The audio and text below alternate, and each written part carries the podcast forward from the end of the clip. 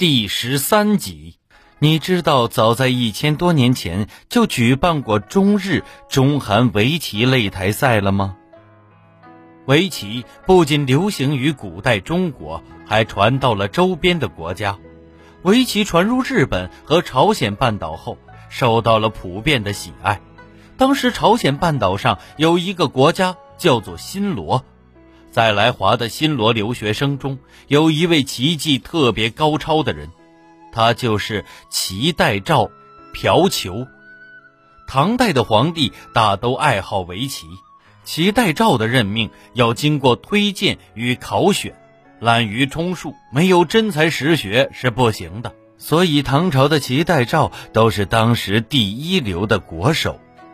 朴求作为一名留学生，能在皇宫里陪皇帝下棋，可见棋艺是相当厉害的。后来他辞职归国时，诗人张乔写了一首送别诗给他，盛赞他是海东谁敌手。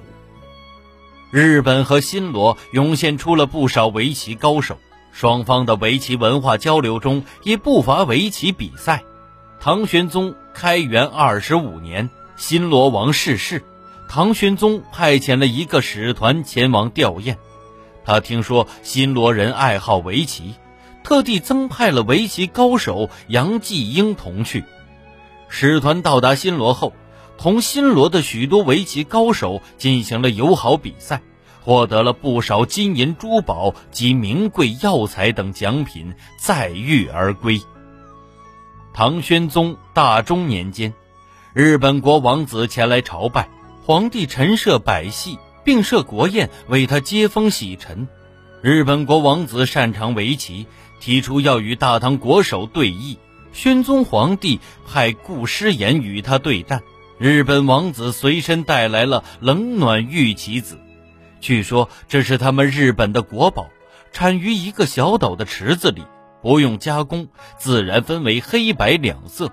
这种棋子冬温夏凉，古名冷暖玉。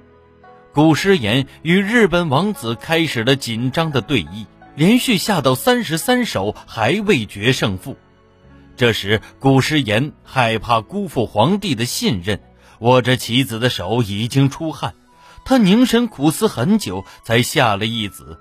这一招叫做镇神头。王子见了瞠目结舌，缩着手臂不敢再摸棋子，承认自己输了。后来王子问负责接待外宾的官员。请问故事照是贵国第几号围棋手？那位官员回答说：“是第三号选手。”王子说：“我想见一下你们的第一号选手。”官员回答道：“王子，您战胜了我们的第三号选手，才能见第二号选手；战胜了第二号选手，才能见第一号选手。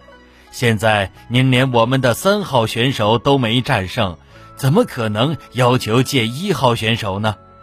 日本王子叹服道：“小国的第一还比不上大国的第三，我算是信了。”您刚才收听的是《体育娱乐中华文化十万个为什么》，同名书由中华书局出版，演播野狼。